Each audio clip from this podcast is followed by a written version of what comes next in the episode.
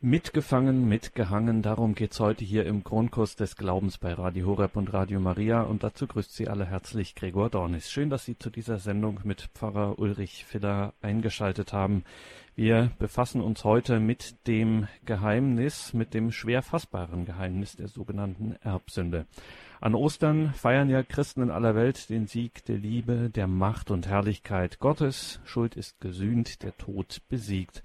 Aber da fangen schon die ersten Fragen an. Wie konnte es so weit kommen? Ist etwa, so fragen manche, dem Schöpfer da ein Fehler unterlaufen, als er dem paradiesischen Menschen die Möglichkeit gab, zu fallen, wie das im Jargon heißt, und dann auch noch rettend intervenieren musste? Warum ist nach der Erlösung, wenn sie denn gekommen ist an Ostern, äh, die Welt in diesem unglücklichen Zustand irgendwie verblieben und es gibt statt den Himmel auf Erden dann doch nur einen Vorgeschmack darauf, warum sind wir vor allem alle dazu verurteilt, im Sumpf dieser menschheitlichen Kollektivschuld der Erbsünde zu stecken, einer Schuld, die man ja eigentlich äh, gar nicht persönlich sich anrechnen kann, die man irgendwie mitbekommt. Also alles in allem kann der österliche Glanz der Erlösung den dunklen Schatten der Felix Culpa, der glücklichen Schuld, wie das im Exultet der Osternacht heißt, wirklich überstrahlen schwierige, nicht ganz leichte Fragen. Wir wollen mal versuchen, da ein bisschen Licht ins Dunkel zu bringen und freuen uns, dass wir mit Pfarrer Ulrich Filler aus Köln verbunden sind, der sich diesen Fragen stellt. Grüße Gott nach Köln, Pfarrer Filler. Grüß Gott. Ja, Herr Pfarrer, fragen wir einfach mal mit dem schwierigen Begriff, fangen wir da einfach damit an. Was heißt denn Erbsünde im christlichen Sprachgebrauch? Was heißt Erbsünde? Das ist eben eine gute, eine wichtige, eine schwierige Frage auch. Eine schwere Nuss haben wir uns da zu knacken aufgegeben heute. Und vielleicht können wir einfach mit zwei Beobachtungen beginnen, um uns diesem Begriff zu nähern, der Erbsünde. Die erste Beobachtung bezieht sich auf unsere Welt, auf die Erde, auf die Menschheit. Und da sieht man als neutraler Beobachter, es ist nicht alles in Ordnung. Es gibt nicht nur das Gute und das Schöne und das Heile auf der Welt, es gibt auch das Böse, es gibt die, das Leid und die Not in mannigfaltigen Formen, angefangen von Naturkatastrophen bis hin zur Schuld, die von Menschen verursacht wird, merkt man, es ist das Böse da in der Welt. Und wenn wir als zweite Beobachtung uns die Überzeugung des Judentums und Christentums anschauen, was glauben wir, wie die Welt geworden ist. Sie ist nicht durch Zufall ins Dasein gestoßen worden, sondern sie stammt von dem Schöpfer, der sie gemacht hat, ins Dasein gerufen hat und im Dasein hält. Das ist eben unser jüdisch-christlicher Glaube, dass wir von Gott geschaffen worden sind, dass Gott die Erde den Kosmos und den Menschen geschaffen hat. Und dann sehen wir eben im ersten Buch der Bibel, im Buch Genesis, das von dieser Schöpfung Gottes berichtet, dass Gott die Welt ursprünglich gut gemacht hat. Gott hat keine defekte Schöpfung ins Leben gerufen, er hat die Welt nicht halb gut gemacht, sondern er hat am Anfang alles gut erschaffen. Am Anfang war eine große Harmonie, am Anfang gab es kein Leid, keinen Schmerz, am Anfang gab es keinen Tod. Und wenn wir diese beiden Beobachtungen miteinander vergleichen, dann stellt sich natürlich die Frage, wie kommt denn der Tod in diese wunderbare Welt des Paradieses, in den Garten Eden, in die gute Schöpfung Gottes? Wie konnte diese Harmonie gestört werden? Was ist die Ursache dafür? Und hier gibt uns die Heilige Schrift eine Antwort darauf, indem sie sagt, der Mensch ist daran schuld. Der Mensch ist daran schuld, weil er von Gott geschaffen worden ist, um nicht nur über die Schöpfung zu herrschen als Kron der Schöpfung, sondern auch um in dieser Schöpfung mit Gott zu leben und für Gott zu leben und ihn zu lieben. Gott hat den Menschen zur Liebe erschaffen. Und wenn ich möchte, dass mich jemand liebt, dann muss ich ihm auch die Freiheit geben. Denn ohne die Freiheit ist auch die Liebe nicht möglich. Ich kann einen Menschen zu ziemlich vielen Dingen zwingen, wenn ich ihm die Pistole auf die Brust setze, aber ich kann ihn nicht zur Liebe zwingen. Die Liebe setzt die Freiheit voraus und deshalb hat Gott den Menschen in diese Schöpfung hineingestellt und er hat ihm die Freiheit gegeben, die Freiheit zur Liebe, die Freiheit zu einem glücklichen Leben in der Schöpfung mit Gott. Und wir sehen, dass der Mensch diese Freiheit missbraucht hat.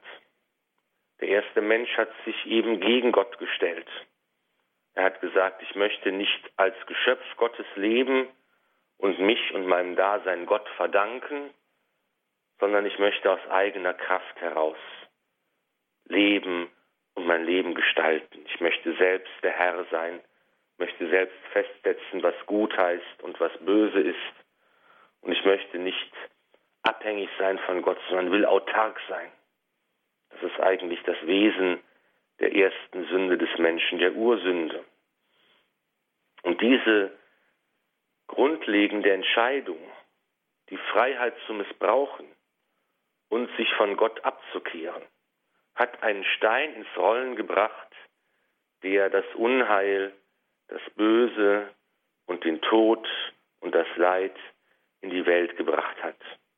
Dieser Stein hat die ganze Harmonie, die herrschte im Reich der Natur, im Reich der Tiere, im Verhältnis des Menschen zu seiner Umwelt und zur Tierwelt. Er hat all dieses Gleichgewicht gestört und die Unordnung in die Welt hineingebracht. Und das ist eben jetzt das, was wir als die Erbsünde bezeichnen und was man auch eigentlich nur schwer verstehen kann, dass nämlich von den ersten Menschen dieser Makel, diese Schuld, die Konsequenz dieser Entscheidung gegen Gott, dass die sich eben auf alle Menschen seitdem erstreckt. Wir werden in die Situation hineingeboren, ohne dass wir persönlich etwas dafür könnten. Wir werden eben in diese Situation hineingestellt und das ist eben das, was wir als die Erbsünde bezeichnen.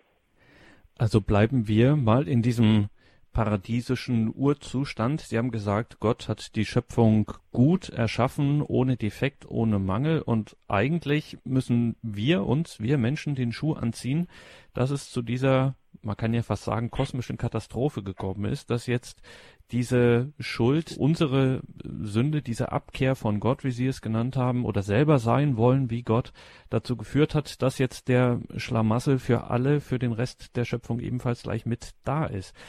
Wenn das so ist, dann heißt das ja, dass die Bedeutung des Menschen und auch seiner freien Entscheidung für oder gegen Gott unglaublich aufgeladen ist. Also wenn das solche Folgen haben kann für die gesamte Schöpfung. Wie kommt das? weil der Mensch eben die Krone der Schöpfung ist weil Gott ihn als Mann und Frau erschaffen hat, als sein Ebenbild. Der Mensch ist eben das Ebenbild Gottes, berufen zur Liebe. Und das ist auf der einen Seite eine ganz große Berufung, ein ganz großer Stellenwert, den der Mensch hat, aber zeigt eben auch, dass diese große Berufung eben auch, wenn sie missbraucht wird, einen großen Schaden anrichten kann. Und dabei kann man unterscheiden, welche Folgen jetzt von dieser Urkatastrophe der Menschheit entstanden sind. Da gibt es ja verschiedene. Und da gibt es eben die erste Folge, die eben im biblischen Bild schön beschrieben wird. Der Zugang zum Paradiesesgarten ist versperrt. Steht ein Engel, ein Cherub mit einem Flammenschwert und er verweigert den Menschen in diesem Garten Eden zu bleiben. Und das bedeutet, dass durch diese Entscheidung der ersten Menschen, sich gegen Gott zu stellen, der Zugang zu Gott versperrt worden ist. Von dieser Stunde an herrschte ein großer Graben zwischen Gott und den Menschen und der Menschheit und alle Religionen seitdem haben ja versucht, diese Kluft zu überwinden, haben versucht, Gott zu erreichen, durch Opfer, durch Gebete, durch Kulthandlungen. Aber das ist eben die große Tragik der Menschheit, dass dieser Graben nicht überwindbar war. Von sich aus hat die Menschheit Gott nicht mehr erreichen können, nicht mehr berühren können. Dieser Zugang war durch diese Ursünde versperrt. Daneben gibt es dann noch andere Folgen der Ursünde, dass zum Beispiel die Harmonie der Natur ins Ungleichgewicht gekommen ist, dass es so etwas wie Naturkatastrophen geben kann, ist eine Folge der Ursünde. Dass eben die Tierwelt plötzlich dem Menschen feindlich gegenübersteht und dass die Tiere Angst haben vor dem Menschen, ist auch eine Folge der Ursünde. Dass die Menschheit untereinander auch kein Gleichgewicht hat, dass es Streit gibt und ähm, Unstimmigkeit zwischen den Menschen, dass das Verhältnis von Mann und Frau, was ursprünglich ein harmonisches gewesen ist, gestört wurde. Das ist auch eine Folge der Ursünde. Dass wir überhaupt sterben müssen, ist eine Folge der Ursünde. Dass es das Leid und den Schmerz in allen möglichen Formen gibt. All das lässt sich eben auf diese Ursünde zurückführen und all das müssen wir eben auch in unserem Leben ertragen, weil wir in diese Situation der Menschheit hineingeboren worden sind.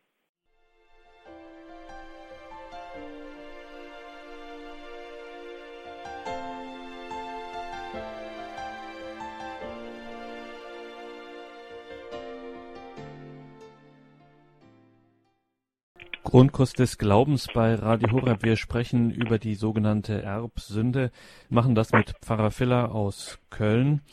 Pfarrer Filler, wenn man Ihnen jetzt aufmerksam zugehört hat, könnte man meinen, uns ist zwar der Zugang zu Gott versperrt und insofern sind wir in dieser Ursünde ein wenig, sagen wir es, betriebsblind, aber gleichzeitig haben Sie jetzt angedeutet, dass das etwas ist, wovon wir eigentlich jetzt keine biblische Offenbarung im strengen Sinne bräuchten, um darum zu wissen, sondern das ist ein schlichter Erfahrungswert, diese Erbsünde. Einfach, wenn man mit aufmerksamen Augen in die Welt blickt und hier lebt, merkt man, hm, irgendwas stimmt nicht. Es gibt Schmerz, es gibt Leid, es gibt Angst, es gibt einen, ja, mit Schmerz und Angst verbundenen Tod und keinen friedvollen Hinübergang oder so etwas. Also das ist eigentlich dieses Phänomen Erbsünde, äh, schon ziemlich offensichtlich und eigentlich jedermann auch zugänglich, zumindest was die Folgen betrifft. Zumindest was die Folgen betrifft. Also das ist eine ist ja die Beobachtung, der wird keiner widersprechen können, dass es eben den Tod in der Welt gibt und das Leid und die Not.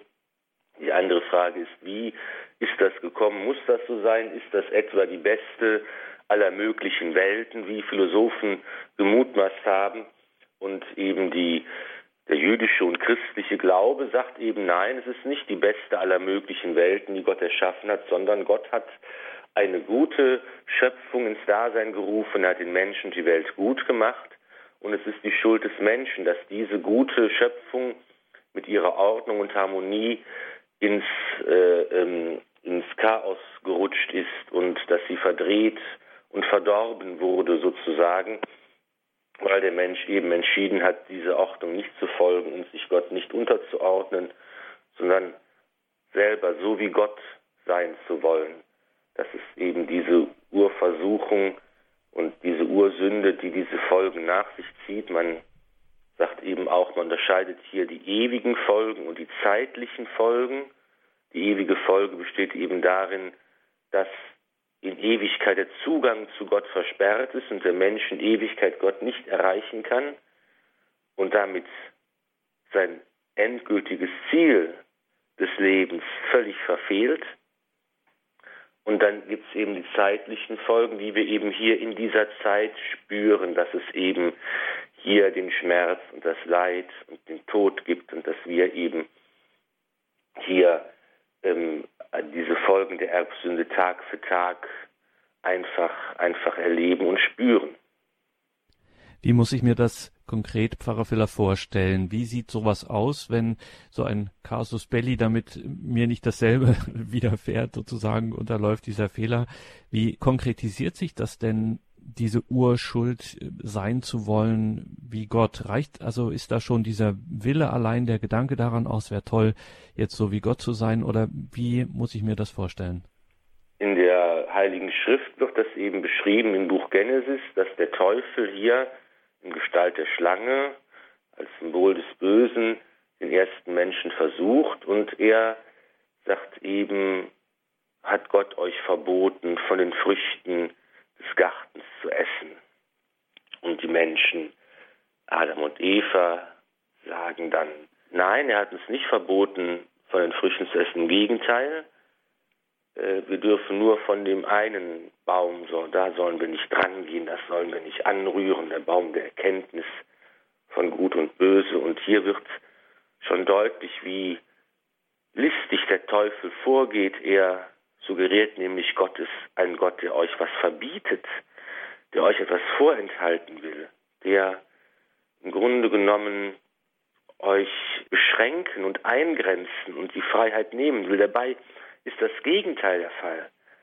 Dieser Gott ist der Gott, der gesagt hat, euch gehört alles, ihr dürft alles machen, nur diesen einen Baum, diesen einen Bereich, das ist der Bereich, der mir vorbehalten ist und das sollt ihr respektieren. Der Teufel macht das genaue Gegenteil draus. Er sagt, hat Gott euch verboten, etwa von Früchten zu essen, ist er der Kontrolleur, der euch klein machen will. Und daraufhin entsteht eben das Verlangen und die Lust auch von diesen Früchten zu essen und auch jetzt an das zu rühren, was eigentlich tabu ist, was eigentlich für Gott vorbehalten ist. Und das ist eben so das Kernelement der, der Sünde, die sich im Grunde, dass sich im Grunde genommen jeder Sünde wiederfindet, dass ich eben willentlich und wissentlich, das ist ja die eine Voraussetzung, ich muss wissen, dass etwas Sünde ist, dass etwas gegen das Gebot Gottes, gegen die Liebe zu ihm verstößt. Und dann muss ich eben darin einwilligen und es tun. Und dazu werde ich dann versucht, durch andere, durch meine eigenen Triebe, durch meine eigene Lust, durch meine eigene Habgier, wie auch immer. Das ist ein Element, was sich eigentlich in jeder Sünde wiederfindet und das wir alle ja auch in irgendeiner Form bereits kennengelernt haben.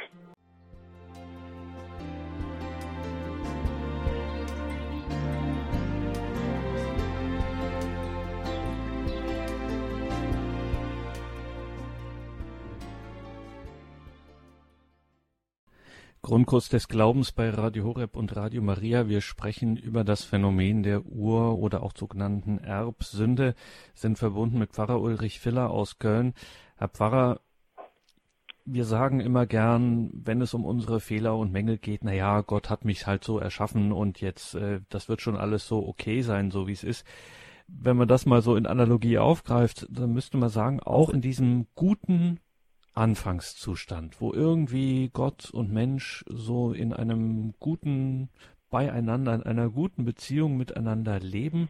Trotzdem auch da gibt's die Möglichkeit für Zweifel, dass da jemand kommt, wie diese Schlange und sagt, hey, Momentchen mal, ähm, denkt da mal genauer drüber nach, der sagt, er liebt euch und verbietet euch gleichzeitig hier von diesem Baum zu essen. Also auch da gibt's so schon die Möglichkeit, hm, dass man das Ganze ein bisschen in Frage stellt und dass man es am Ende dann auch kaputt macht, diese Beziehung, dass man einfach da, äh, dass das diese ist Beziehung der Preis einfach, der Freiheit.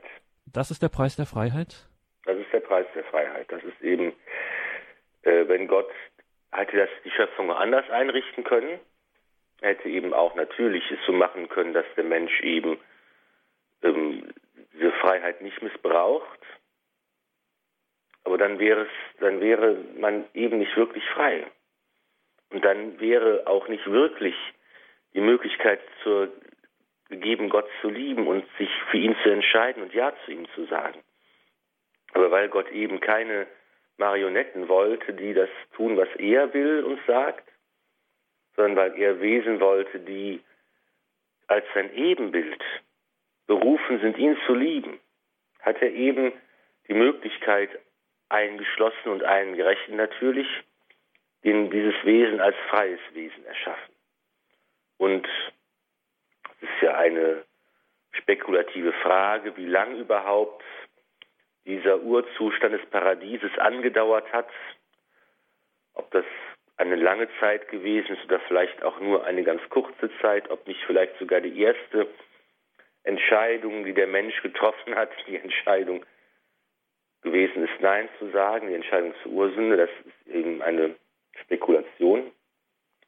Aber es ist eben etwas, was Gott gesehen und eingerechnet hat, weil er aber im Grunde genommen den Menschen so hoch einschätzt.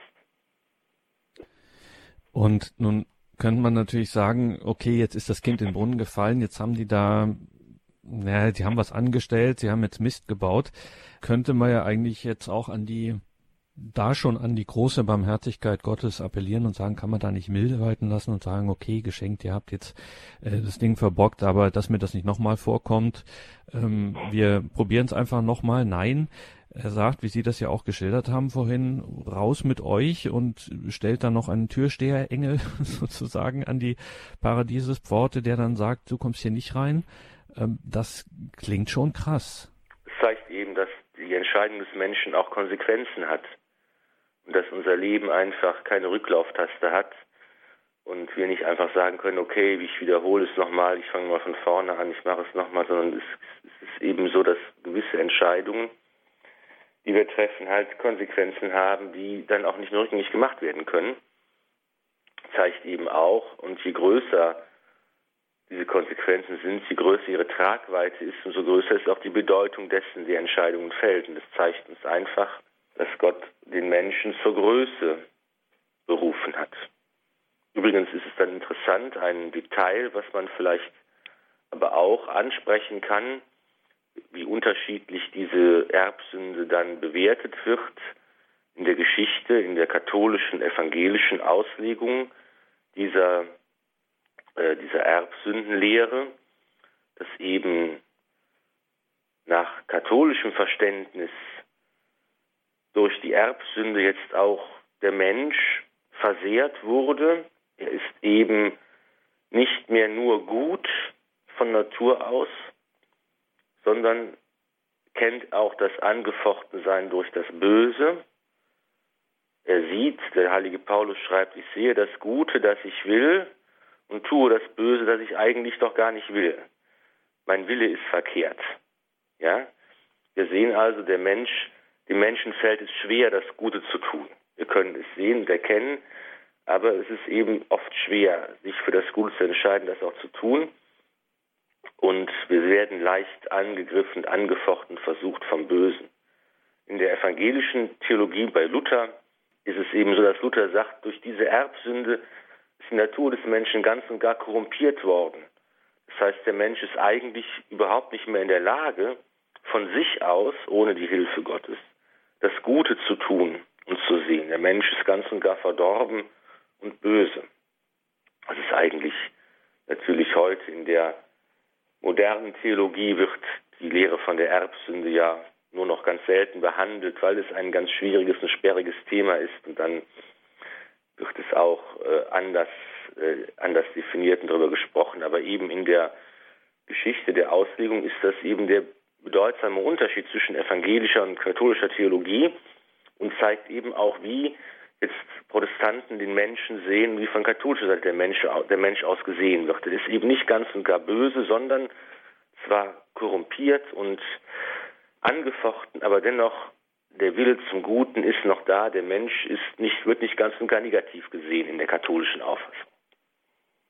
Das heißt, hier gibt's in der katholischen Theologie noch so ein Restvertrauen, äh, dass die gute Natur des Menschen nicht ganz und gar, wie Sie sagen, korrumpiert ist.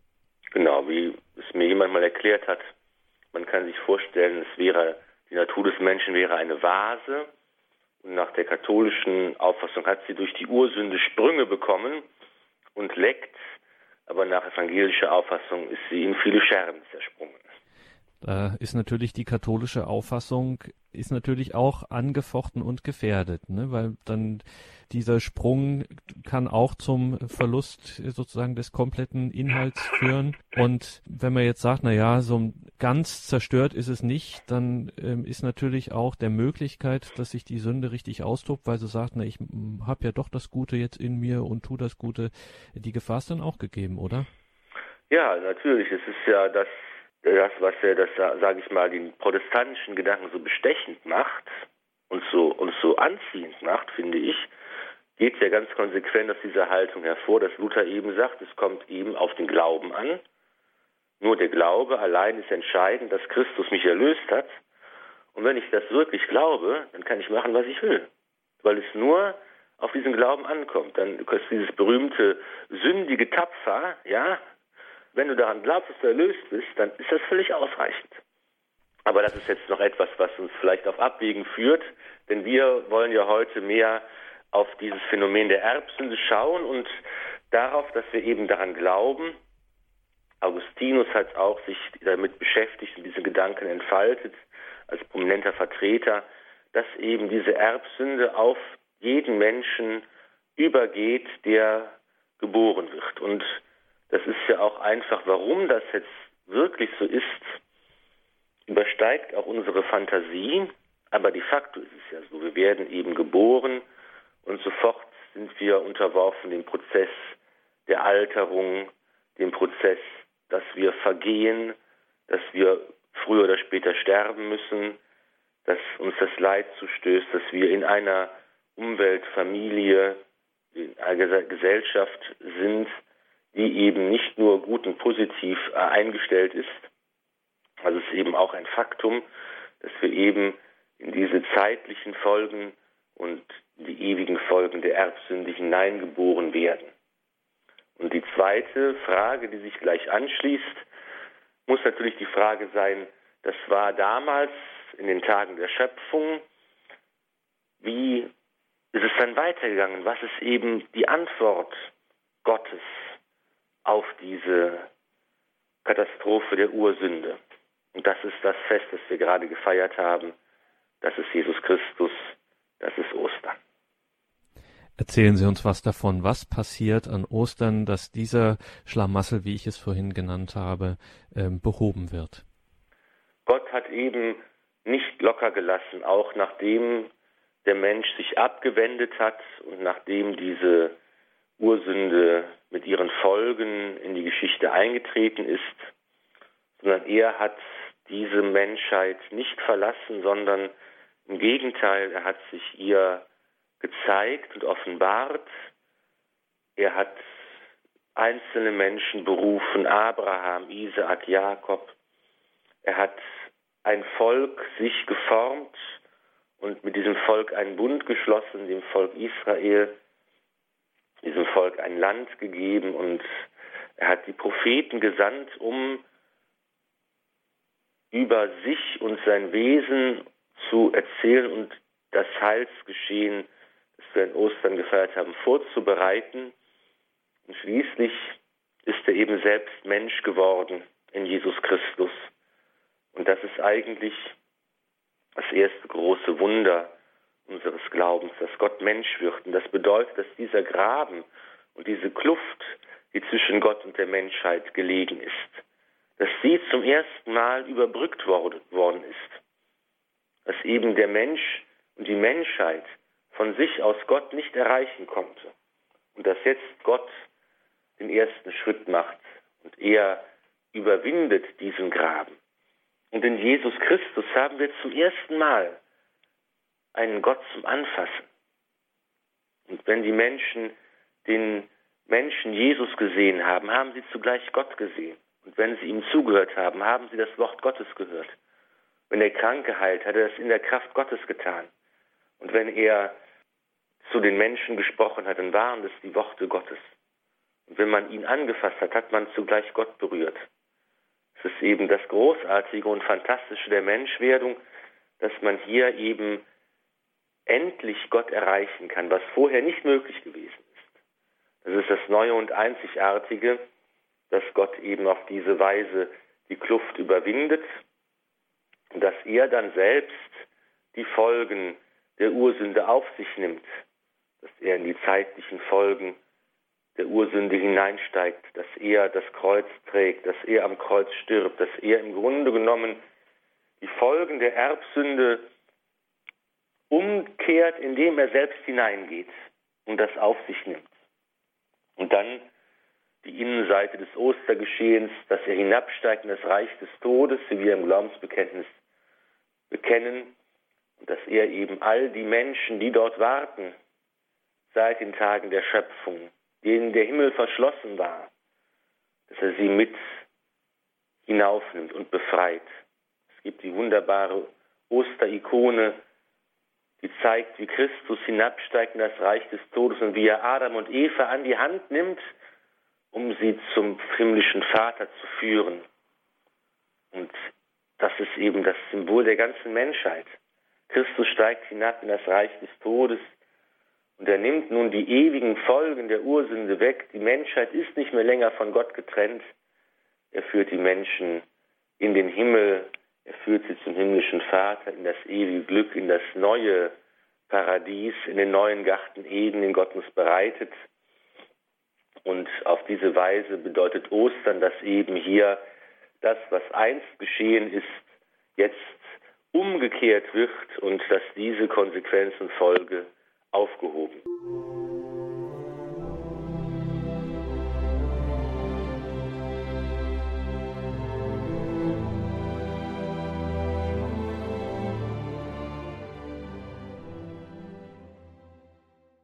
Aber das ist schon erstaunlich, Pfarrer Feller, wenn wir jetzt hier in dieser Sendung im Grundkurs des Glaubens über die Ursünde und mit all ihren Folgen und jetzt über die Erlösung sprechen, das, was die ganze Zeit eigentlich in der Luft liegt, war die Frage, wie bringt sich das wieder in Ordnung? Wie wird das wieder heil?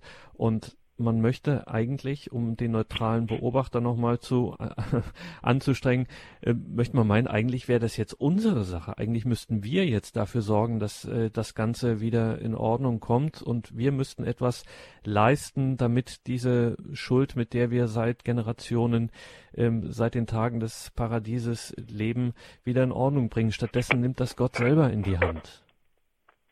Die Geschichte hat ja gezeigt, als das eben von Menschen nicht leistbar ist. Das ist halt die Erfahrung der Jahrhunderte und Jahrtausende. Es ist nichts, was wir Menschen leisten könnten. Und alle Versuche, alle religiösen Versuche der Menschheit sind auf die eine oder andere Weise letztlich gescheitert, weil wir das, das nicht in unserer Macht und Kraft liegt. Das ist das, was Gott tun muss. Und das ist das, was er auch getan hat, dass er eben sagt, jetzt überwinde ich diesen Graben, jetzt mache ich wieder alles heil, jetzt wende ich diese Folgen der Ursünde um und öffne den Himmel von neuem. Und alles das, was ich gerade von Christus gesagt habe, dass er eben der Gott ist, den man berühren kann, dass in ihm der Graben überwunden wird, dass er der Mittler zwischen Gott und den Menschen ist. Das ist ja das katholische Prinzip sozusagen, dass ich eben immer eine Sache habe, die ich sehen kann und eine, die ich nicht sehen kann. Bei Jesus kann ich den Menschen sehen und hören und anfassen, aber was ich nicht sehen kann, ist, dass dieser Mensch zugleich auch Gott ist. Er ist der Sohn Gottes, der Logos, der unser Fleisch angenommen hat. Das kann ich nicht sehen, aber das ist trotzdem da. Und es verbindet sich miteinander. Und dasselbe Prinzip gilt dann, als Christus in den Himmel des Vaters zurückgekehrt ist. Da kann man ja fragen, wie kann ich denn heute über diese Brücke Jesus gehen? Wie kann ich denn heute Jesus berühren und den Sinn zuhören? Alles das, was sichtbar gewesen ist an Jesus Christus, ist eben übergegangen in seine Kirche. Die Kirche ist, so sagt man, der fortlebende Christus in der Zeit. Und hier haben wir dasselbe wieder. Ich kann da etwas sehen, nämlich ein Kirchengebäude. Ich kann den Papst sehen, ich kann die Christen sehen, ich kann alles Mögliche sehen. Und dahinter gibt es eine Wirklichkeit, die ich nicht sehen kann, nämlich dass diese Kirche der Leib Christi ist und dass der auferstandene Herr das Haupt, dieses Leibes ist. Und es setzt sich wieder fort, das Prinzip in den Sakramenten, die die Kirche spendet. Wenn ein Kind zur Taufe gebracht wird, dann wird Wasser über den Kopf gegossen. Man sagt, ich taufe dich im Namen des Vaters und des Sohnes und des Heiligen Geistes. Das kann man sehen und hören. Und gleichzeitig geschieht etwas, was ich nicht sehen und hören kann, was damit aber verbunden ist. Und das ist eben die Tatsache, dass durch die Taufe die ewige Folge der Erbsünde getilgt wird. Dass der Mensch in der Gemeinschaft mit Gott von neuem leben kann. Dass das neue Leben der Kinder Gottes dem Getauften geschenkt wird. Dass er ein Kind Gottes ist und die Gemeinschaft der Kirche eingegliedert wird. Auch das kann ich nicht sehen, aber es geschieht. Und das bedeutet eben, dass hier auf diese Weise der auferstandene Herr uns teilnehmen lässt an dieser Überwindung der Ursünde und ihren Folgen. Das Einzige, was leider nicht überwunden wird, sind eben die zeitlichen Folgen der Erbsünde. Mit denen müssen wir uns leider immer noch herumplagen. Grundkurs des Glaubens bei Radio Horeb und Radio Maria. Wir sprechen mit Pfarrer Ulrich Filler aus Köln über das Problem der Erbsünde, der Ursünde. Pfarrer Filler, jetzt haben Sie das österliche Geheimnis sehr stark gemacht. Wir können auch das weihnachtliche, wenn man so will, wir können Gott anfassen, berühren, wir können die Brücke, die Jesus bildet, ähm, können wir annehmen und wieder zu Gott gelangen. Und ein sehr wichtiges Stichwort ist jetzt gefallen. Sie haben gesagt, es gibt so zeitliche Folgen der Sünde, mit denen müssen wir leben. Und diese Erlösung, dass die Sünde eben hinweggenommen ist im österlichen Geheimnis, das öffnet uns die Tür zur Ewigkeit, zu einer Bestimmung, die auf die Ewigkeit zielt. Kann man das so sagen, dass eben dieses schwierige Problem, das wir äh, im Glauben zu bewältigen haben, nämlich zu verstehen, was Sünde ist, auch was Erbsünde ist und was Erlösung ist, dass man bei der Bewältigung dieses Problems einfach diese Ewigkeitsdimension des Glaubens immer mit vor Augen haben muss, dass es eben nicht ähm, nur darum geht, wie jetzt gerade meine Befindlichkeit ist und wie es mir jetzt gerade so geht, sondern dass ich für Ewigkeit ähm, programmiert bin sozusagen? Natürlich, das ist eben die Perspektive, die wir als Christen immer haben sollten, die wir auch brauchen. Und, und es gibt ganz oft Menschen, ähm, die mir sagen, wenn ich diese nicht hätte, dann würde ich es gar nicht schaffen, was ich aktuell zu bewältigen habe. Das ist also eine ganz wichtige Dimension, die man als Christ haben kann, dass wir eben wissen, es geht eigentlich um die Ewigkeit und was es angesichts der Ewigkeit bedeuten diese Stunden, Tage, Wochen, Jahre, die verfliegen so schnell. Und mir geht es jetzt nicht in erster Linie darum, dass es mir jetzt und hier gut geht, denn ich weiß, ich lebe noch nicht im Paradies, sondern ich warte darauf, dass das Paradies in Ewigkeit auf mich wartet. Und das muss eigentlich mein langfristiges Ziel sein. Und diesem Ziel muss ich eigentlich alles andere unterordnen. Das gelingt mal besser, das gelingt natürlich mal weniger gut. Das ist theoretisch, klingt das toll. Praktisch muss man immer darum kämpfen und ringen, sich diese Perspektive zu erhalten oder sie neu zu gewinnen. Und ähm, aber das ist eigentlich tatsächlich etwas, das unseren Glauben auszeichnet und das uns eben auch dabei hilft, die schwierigen Stunden besser durchzustehen. Das setzt aber voraus, dass dieses worauf ich mich dahin ausstrecke, dieser Himmel, diese Ewigkeit, dieses Leben mit Gott, dieses unmittelbar bei Gott sein, das muss schon was Tolles sein, damit mir das jetzt auch hier im Leben hilft und mich lockt, sagen wir es so. Und da müssen wir Sie einfach fragen, Pfarrer Filler, was ist eigentlich so toll an der Ewigkeit? Was ist das Tolle am Himmel? Da würde ich zurückfragen, was ist Glück? Tja, und dann okay. muss man nachdenken und kommt ja, was ist eigentlich Glück? Das ist das, was jeder Mensch will glücklich sein.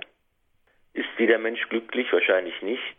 Meiner Erfahrung nach ist man eigentlich nur wirklich so restlos glücklich angefühlt, glücklich, dass man sagt, ich bin so mit der Welt einverstanden und im Reinen und mit mir selbst und es passt alles zusammen und ich bin so froh. Das ist ja so, solche rauschhaften Glücksmomente kennt vielleicht jeder, aber die dauern immer nur kurz an, das ist kein Dauerzustand. Und wenn man sich jetzt vorstellt, den glücklichsten Moment, den man in seinem Leben hatte,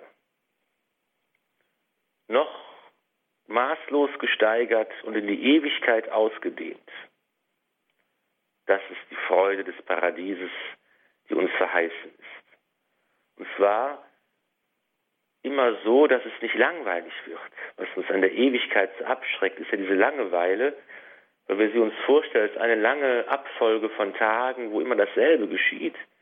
Wir müssen uns aber die Ewigkeit so vorstellen, dass es so ist wie beim ersten glücklich sein, wie wenn ich ein Geschenk auspacke und dann überrascht bin und erfreut bin und erfüllt bin und dass dieser erste frische junge Moment des Glücks, dass der sich immer wiederholt oder nicht wiederholt im Sinne von langweilig, sondern dass er immer neu gegenwärtig wird.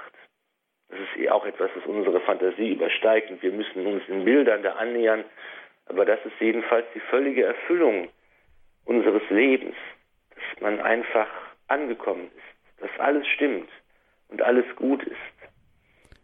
Anders also, kann man es nicht von außen beschreiben.